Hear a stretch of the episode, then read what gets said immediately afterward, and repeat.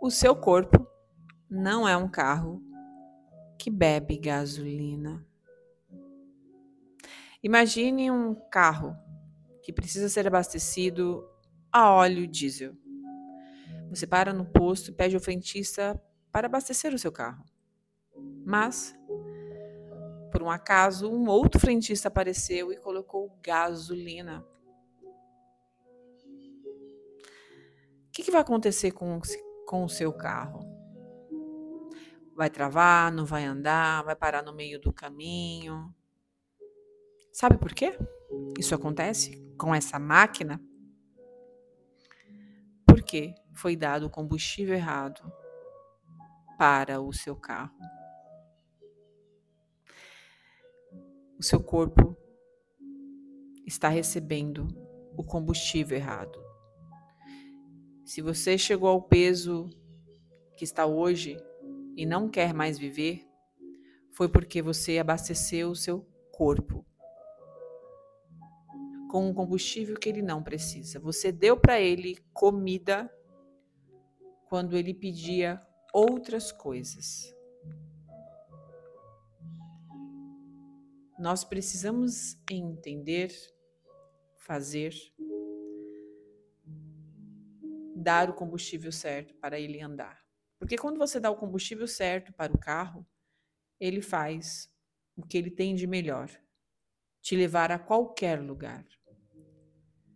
Quando um corpo está sendo abastecido pelo que ele não precisa, ou quando falta cuidados com ele, ele vai travar, porque o nosso corpo também é uma máquina poderosa. Nosso corpo é todo interligado de mente, corpo, emoções. Então, dar o combustível errado para o nosso corpo é desrespeitá-lo, é maltratá-lo. E nós precisamos dessa máquina poderosa que faz muitas coisas, que é muito útil, independente do peso que você esteja. O seu corpo, ele é útil, ele é importante. Os seus braços abraçam. A sua boca sorri. As suas pernas caminham e levam seus filhos para a escola, te levam para passear, te deixam trabalhar,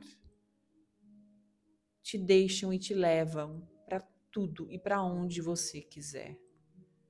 O seu corpo ele é útil. Só que por algum motivo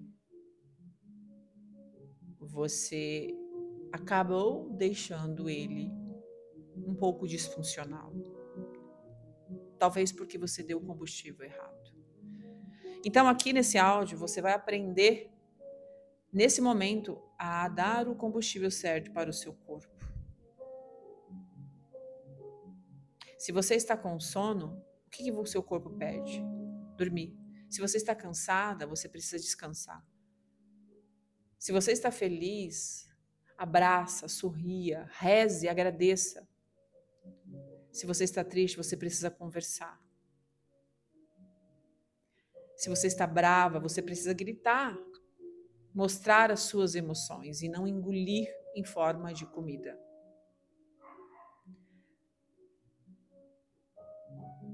Então, agora eu quero que você rastreie os gatilhos que te fazem comer. Talvez você esteja tendo uma fome social, uma fome de estresse, uma fome de angústia, uma fome de conforto, de tédio, uma fome de cansaço, uma fome cultural, uma fome de afeto. Quais são os gatilhos que te fazem comer? Existem motivos muito claros que, quando você consegue identificar já se torna um primeiro passo, um primeiro movimento.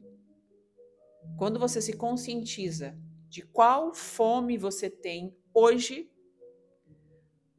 começa a criar alternativas, ação e movimento para mudar. Provavelmente você vai receber uma ferramenta onde eu coloco ali todos os gatilhos de fome iniciais. Lembre-se, esse é só um passo zero que você irá dar. Ao identificar quais fomes você tem, você vai cata, cat, colocar ali, categorizando quais você tem e começando a querer criar movimentos de como eu posso mudar isso.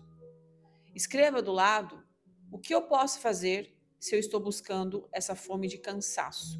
Eu percebo que eu estou cansada, eu sei que eu estou cansada. Então eu vou dar o combustível certo para o meu corpo. Antes disso, você precisa reconhecer se a sua fome é física ou é emocional. Nesse material você também vai identificar.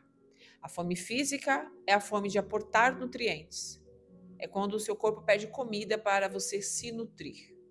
E a fome emocional vem junto dela gatilhos, como todos esses que eu já te falei. A fome emocional é rápida, ela escolhe um certo tipo de alimento e ela geralmente vem coberta de culpa e arrependimento, onde se torna um ciclo repetitivo e disfuncional, autodestrutivo, que faz com que você tenha pensamentos de desistência. Leia o material com muita atenção, se conecte com tudo e ressignifique. Qualquer dúvida, estou à sua disposição. Seja bem-vinda.